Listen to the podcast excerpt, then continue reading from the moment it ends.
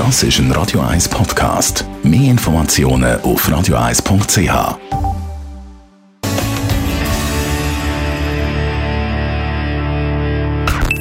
Die Morgenkolumne auf Radio 1. Präsentiert von Autop und Stützliwösch.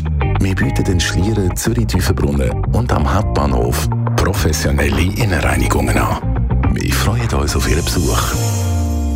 Und da sind wir am Freitag mit der Tagesanzeiger-Journalistin Michelle Binswanger. Guten Morgen. Ja, guten Morgen, Dani. Ja, der Michael Cohen, der Trump, sein Fixer, wie man sagt, auf Deutsch der Mann fürs Grobe. Das ist in jeder Hinsicht eine spektakuläre Veranstaltung. Über fünf Stunden hat das Ganze gedauert. Vor allem aber hat der Cohen einige sehr bemerkenswerte Aussagen gemacht. Er hat zum Beispiel beschrieben, wie, wie es ist, in der Trump-Organisation überhaupt zu arbeiten. Dass man da jeden Tag äh, für Trump müsse lügen, dass das mit der Zeit ganz normal sei. Und dass er äh, für Trump auch Leute hat müssen bedrohen, mindestens 500 Mal. Er hat äh, auch ganz skurrile Sachen erzählt, dass er zum Beispiel einmal anonymes Porträt von Trump bei einer Versteigerung hat müssen zum höchsten Preis ersteigern, damit der Trump mit dem dann kann rumbluffen der Cohn hat auch Dokumente mitgebracht, um äh, den Wahrheitsgehalt von dem, was er sagt, zu unterstreichen. Aber natürlich kann man sich fragen, was es bedeutet, wenn einer, der das zehn Jahre lang eben gemacht hat und ein notorischer Lügner ist, auch unter anderem verurteilt, weil er äh, unter Eid gelogen hat.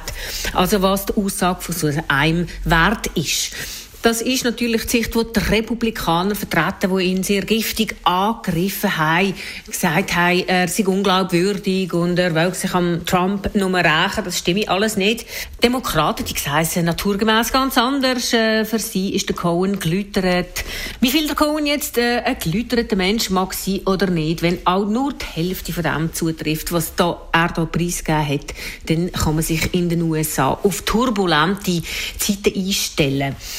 Weil, ob schon der Trump laut dem Cohen nie damit gerechnet hat, dass er tatsächlich Präsident werde. Er hat gesagt, es sei von Anfang an nur als Marketingmaßnahme ähm, für die Marke Trump geplant gewesen. Laut Cohen wird er aber Präsident bleiben. Der Cohen hat gesagt, laut seiner Arbeitserfahrung mit dem Trump glaube er nicht an einen friedlichen Machtwechsel, wenn der Trump im 2020 verlieren sollte.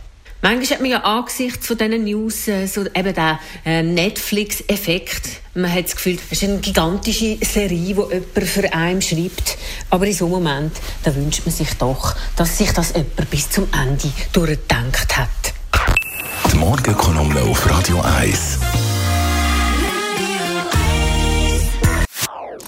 Das ist ein Radio 1 Podcast. Mehr Informationen auf radio1.ch.